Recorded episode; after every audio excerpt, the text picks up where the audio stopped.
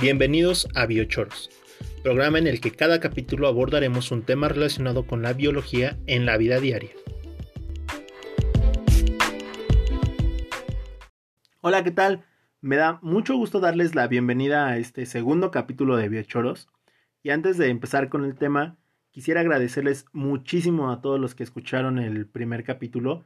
Créanme que todas sus opiniones, todos sus consejos significan muchísimo para mí y son cosas que iré implementando poco a poco, las iré mejorando para que también mejore este podcast y llegue a más personas y podamos hacer una conciencia ecológica más grande. Bueno, creo que una vez dicho esto podemos comenzar con el tema. Y el tema que hoy quiero platicar con ustedes es de los plásticos en el océano. Estos plásticos forman parte de toda la basura que se encuentra en el mar, que es una de las principales amenazas para los organismos que habitan en el ecosistema y para el mundo en general. Se calcula que aproximadamente cada año se vierten unas 8 toneladas de basura en el mar, de las cuales el 80% son plásticos. Y esta palabra, la palabra plástico, engloba una diversidad increíble de materiales con características y formas únicas, y provienen de lugares muy distintos. Pueden ser fibras textiles, juguetes, bolsas, incluso material quirúrgico, que es algo que se ha estado utilizando mucho por toda la cuestión de la pandemia. Se estima que el 50% de los plásticos que producimos es de un solo uso y es algo que nos ocurre a todos. Vamos a la tienda, nos dan una bolsa y muchas veces no se vuelve a usar o incluso se rompe antes de llegar a casa. Y esta bolsa es muy probable que termine en los océanos. Una vez en el océano, puede que esta bolsa llegue a una de las cinco islas de basura que se encuentran. Si usted no sabe lo que es una isla de basura, le recomiendo que vaya y lo busque, porque es una cosa increíble son manchas enormes compuestas prácticamente de puro plástico. La más grande se encuentra en el Pacífico y tiene el doble de tamaño que el estado de Texas. Así de grande y así de enorme es la cantidad de basura que hay en el océano. Y aunque es muy alarmante, no es lo peor, ya que en plásticos, hablando de plásticos en el océano, podemos encontrar dos tipos, lo que son los macroplásticos, los que ya asociamos fácilmente a la contaminación, botellas, bolsas, todas estas cuestiones que son fáciles de ver, y microplásticos, que son más pequeños. No existe una medida como tal, pero las investigaciones los clasifican como aquellos que se encuentren por debajo de los 5 milímetros, que es más o menos el diámetro que tiene el filtro del cigarro. No existe un mínimo, pero hay algunos investigadores que ya clasifican nanobasura, que es aún peor y ahorita los vamos a ir abordando poco a poco. Pero bueno, ¿de dónde provienen estos microplásticos? Se clasifican de dos formas. Los primarios, que son elementos que se han fabricado de esta forma, lo que son microesferas, pueden ser bastoncitos, cosas de este estilo, que algunas veces se encuentran en maquillaje, en jabones y, por ejemplo, ahorita me viene a la mente el poliuretano que se utiliza para empacar cosas, las esferitas que se usan mucho esas también podrían llegar al océano. Y los secundarios, lo que son microplásticos secundarios, son los que vienen de la degradación de basura más grande. Que aquí hay que aclarar algo. Son dos términos diferentes. La biodegradación quiere decir que un elemento es capaz de integrarse nuevamente a un ciclo biológico y formar parte otra vez de la vida. Y la degradación quiere decir que a través de ciertas cuestiones físicas o incluso químicas se va haciendo más pequeño algo. Por ejemplo, no sé si han visto que los vasos de unicel después de un tiempo como que van se van deshaciendo. No quiere decir que estén desapareciendo, quiere decir que sus partes se están haciendo cada vez más pequeñas.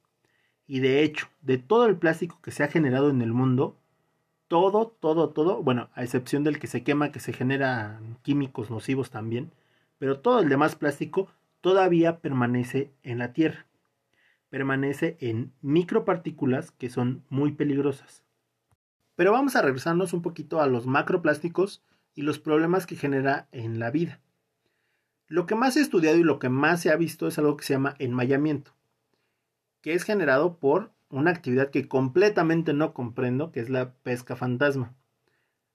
Actualmente los pescadores utilizan redes, em, canastillas, todo de plástico.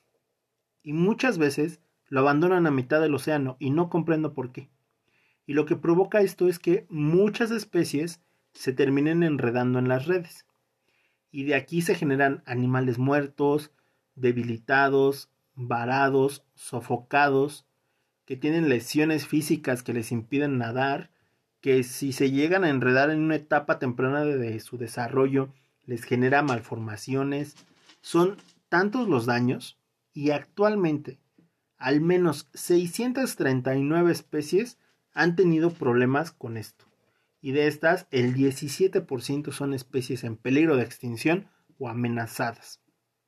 Pero vamos a irlas desglosando poco a poco. Si hablamos de ballenas y delfines, generalmente lo que les suele suceder es que se atrapa su cabeza y sus aletas. Sus aletas obviamente les va a impedir nadar. Pero ¿qué pasa? Estos dos animales son mamíferos que necesitan salir a la superficie a respirar. Y aunque tienen una capacidad enorme para resistir la respiración, para mantener el oxígeno dentro de su cuerpo, muchas veces cuando se enredan no tienen la capacidad de volver a subir y mueren ahogados. Ahora, otro que hemos visto mucho, las focas enredadas en redes. Generalmente lo que se enreda son sus patas delanteras. Y aquí les voy a comentar algo que es muy triste y que probablemente les arruine su momento. Pero en los estudios se puede observar una mayor cantidad de focas jóvenes enredadas, y esto es por su comportamiento juguetón. Son focas que se podrían considerar cachorros, si lo quieren ver así, que únicamente vieron algo desconocido, quisieron jugar con él y se terminó enredando, y probablemente les genere la muerte, o incapacidad para nadar o malformaciones en un futuro lejano o cercano. Si hablamos de aves, lo que más les suele suceder es que su pico y alas queden atrapados. Pero un fenómeno que se ha repetido con mayor frecuencia es que construyan su nido con partes de redes, lo cual obviamente pone en peligro a sus crías, porque desde que nacen tienen una probabilidad de quedar atrapadas o de incluso comer algo que se encuentre ahí. Y ahorita vamos a hablar de qué es lo que pasa cuando los animales comen plástico. Una imagen que le dio la vuelta al mundo es la de una gaviota muerta en la cual se enseña su estómago repleto de tapitas de refresco.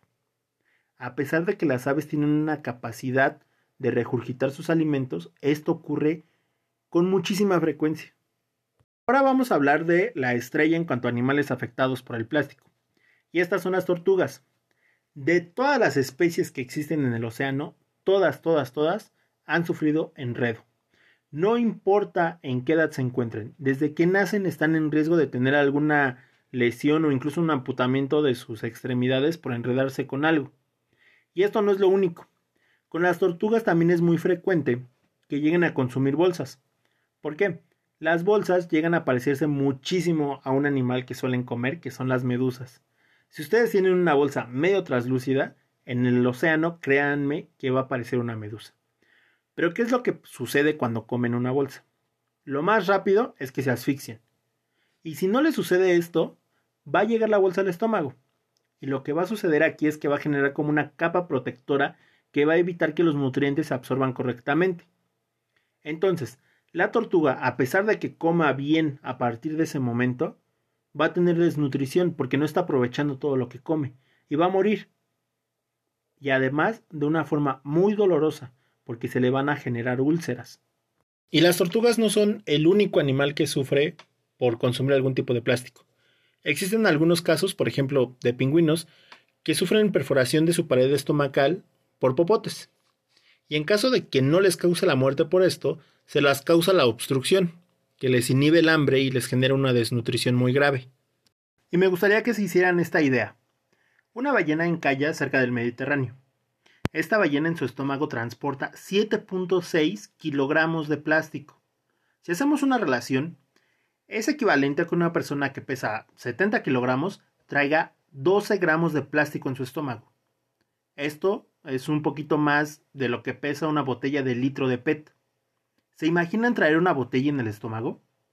Obviamente la fisionomía y fisiología de la ballena y del humano son muy distintas, pero me gusta este ejemplo para que comprendamos el daño que le estamos haciendo a la fauna marina. Y lo que nos debería de preocupar más es que se está generando una sofocación de algas y corales. Les explico. A pesar de que los bosques y las selvas son muy importantes y se deben rescatar, debemos de tener muy en cuenta que entre el 50 y el 85% del oxígeno que se encuentra en la atmósfera se libera de los océanos, gracias a la fotosíntesis que genera el fitoplancton, las algas y muchos otros organismos. Y para hacer fotosíntesis es necesaria la luz. Si existe una capa superficial de basura que impide que esta luz llegue, se van a generar sitios en los cuales no va a existir el oxígeno. Y esto obviamente va a afectar a los animales que viven en el agua. Pero tampoco se va a liberar oxígeno a la atmósfera. Y eso nos afecta a todos. Y para cerrar con ese tema les voy a hablar de los microplásticos. Es un tema que se ha estudiado muy poco, pero que representa un posible riesgo. ¿Por qué? Como les comenté, son pequeños fragmentos. Estos fragmentos pueden ser consumidos por los animales más pequeños, crustáceos, diferentes. Y estos, al ser la base de una cadena trófica, van a ser consumidos por otros animales y así consecutivamente. Este plástico va a viajar de especie en especie. Y hasta el momento no se conoce a ciencia cierta los efectos que tienen sobre los animales, pero se sabe que pueden alterar los procesos metabólicos de distintas especies. Durante la semana me encontré con una noticia en mis redes que es bastante alarmante. Dependiendo del portal es la información. Hay quienes reportan esto desde diciembre del año pasado y otros a partir de enero. Pero básicamente la noticia es, se encuentran microplásticos en placenta humana. Algunos dicen que son cuatro casos y otros dicen que son seis. Pero lo que verdaderamente nos debería de preocupar es cómo llegaron estos fragmentos a las placentas humanas. Y nadie tiene una respuesta concreta. Existen muchísimas fuentes de microplásticos y por lo mismo existen muchísimas teorías. La principal es que proviene del alimento. Como les comentaba, puede ser que un animal que forme parte de la base de la pirámide alimenticia haya comido microplásticos y a través de que es consumido por otros animales va transmitiéndose esto hasta el punto en que un humano consume un animal y consume el microplástico acumulado. Pero no es la única fuente. Existen ciertos em, estudios que incluso mencionan que el microplástico se encuentra en el agua embotellada. ¿Por qué? Las botellas de PET, debido al proceso en cómo se fabrican, pueden liberar estas partículas que son invisibles, ya sea porque se calientan, sea porque se golpean o porque los aditivos que les ponen no están funcionando correctamente. El agua que consideramos limpia contiene contaminantes, porque no únicamente es el microplástico, sino también otras cosas como metales pesados. Eso quizás lo veamos en otro capítulo. Y si creen que esto ya es preocupante, déjenme decirle que los microplásticos se encuentran en el aire. En el aire existen partículas invisibles a nuestros ojos, que día a día respiramos y entran en nuestro sistema. ¿Y qué es lo que pasa con estas partículas tan pequeñas? Su tamaño es tan diminuto que tienen la capacidad de atravesar las membranas celulares. ¿Qué quiere decir esto? Todos los seres vivos se componen de células. Las células son las que llevan nuestras funciones, cada una es diferente.